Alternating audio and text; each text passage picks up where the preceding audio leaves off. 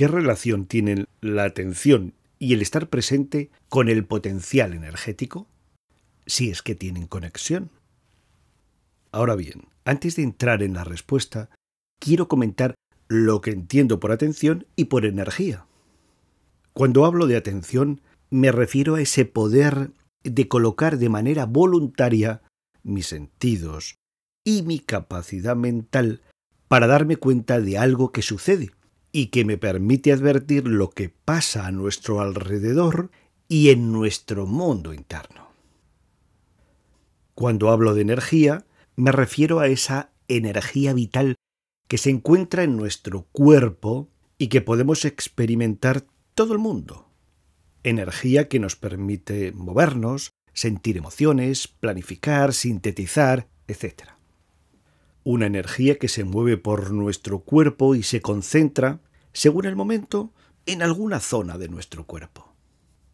Ejemplo, me emociono al ver a una persona y esa energía se siente por la zona del pecho principalmente. Estoy preparando un esquema de lo que voy a hacer el fin de semana y la energía se experimenta más en la zona de la cabeza, etc.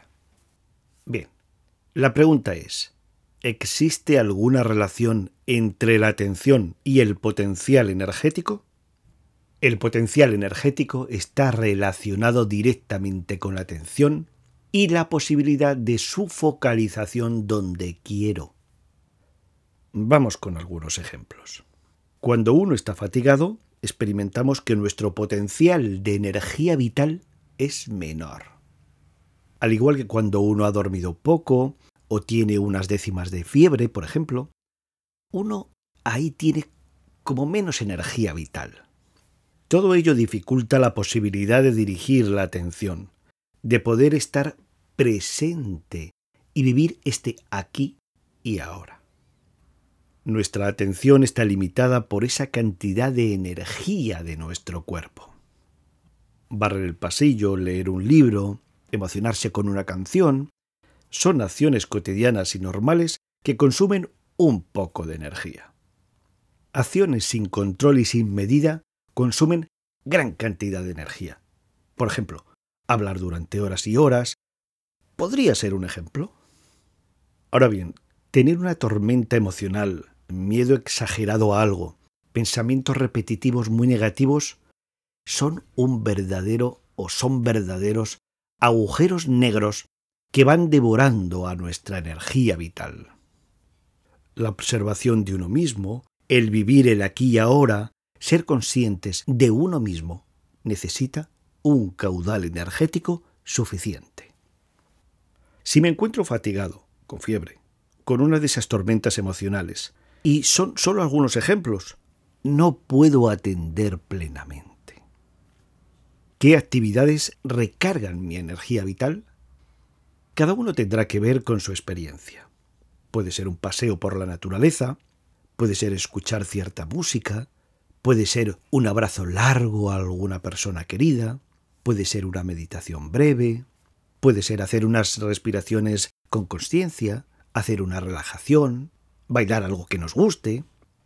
Cada uno tiene que ver lo que le proporciona esa energía vital. La resolución de conflictos que tenemos en los trabajos, con la familia o las amistades proporciona un caudal energético muy importante. Es una recarga de baterías maravilloso. El cese de esa lucha interna porque se ha llegado a la raíz y a la comprensión del conflicto libera una gran cantidad de energía que permanecía retenida en esa lucha. Qué liberación cuando se comprendió aquello que me pasaba con alguien y se pudo resolver con esa persona. Por ejemplo, sintetizando, por experiencia, no por teoría, sino por experiencia, se puede experimentar que para dirigir la atención se necesita un cierto caudal energético. Si no puedo pasar en un momento dado, de una atención mecánica u ordinaria a una atención más consciente, es que ha disminuido mi potencial de energía vital en ese momento. El divagar y el dejarse seducir por imágenes mentirosas tienen una relación también con nuestro caudal energético en un momento dado. prolongar o permanecer vigilante, atento y más consciente necesita de mayor potencial energético. El conocimiento de uno mismo, la autoobservación, requieren de ese caudal de energía vital suficiente. Ahora cito a Gurdjieff en su libro titulado En busca del ser. Abro comillas. En todo lo que hacemos estamos limitados por la cantidad de energía producida por el organismo. Cada función y estado, cada acción, pensamiento y emoción requiere de un gasto específico de energía en forma de una sustancia específica. Si llegamos a la conclusión de que debemos despertar y recordarnos, solo será posible si disponemos de la energía requerida para el recordarse a uno mismo. Solo podemos estudiar, entender y experimentar algo si disponemos de la energía para estudiar, comprender y experimentar. Cierro comillas. Hoy voy a repetir un ejercicio que ya hice en el episodio 8 titulado Energía Vital. Respiro profundamente varias veces.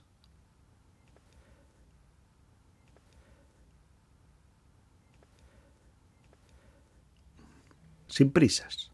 Inspiro y expiro.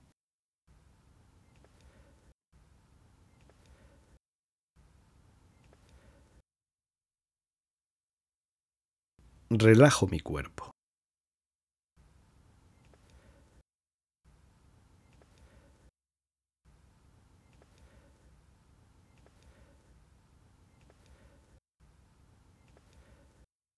Focalizo mi atención en mi pecho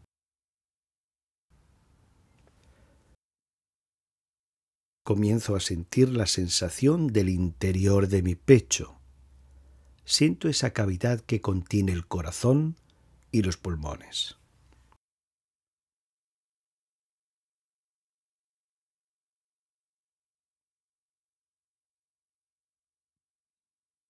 Sensación que se va expandiendo poco a poco por todo mi cuerpo.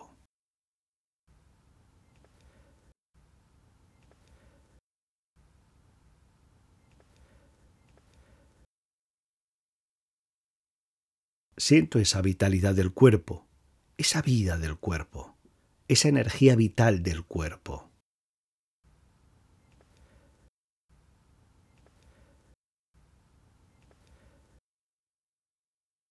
Ahora esa sensación se va expandiendo más y más, más allá de los límites del cuerpo.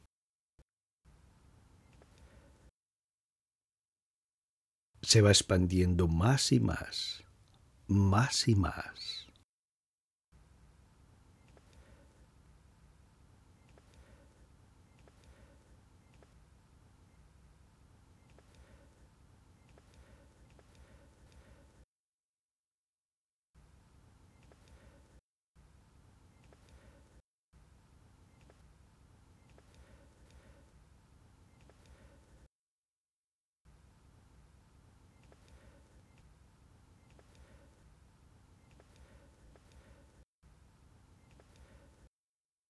Ahora hago retroceder la sensación hasta sentir todo mi cuerpo.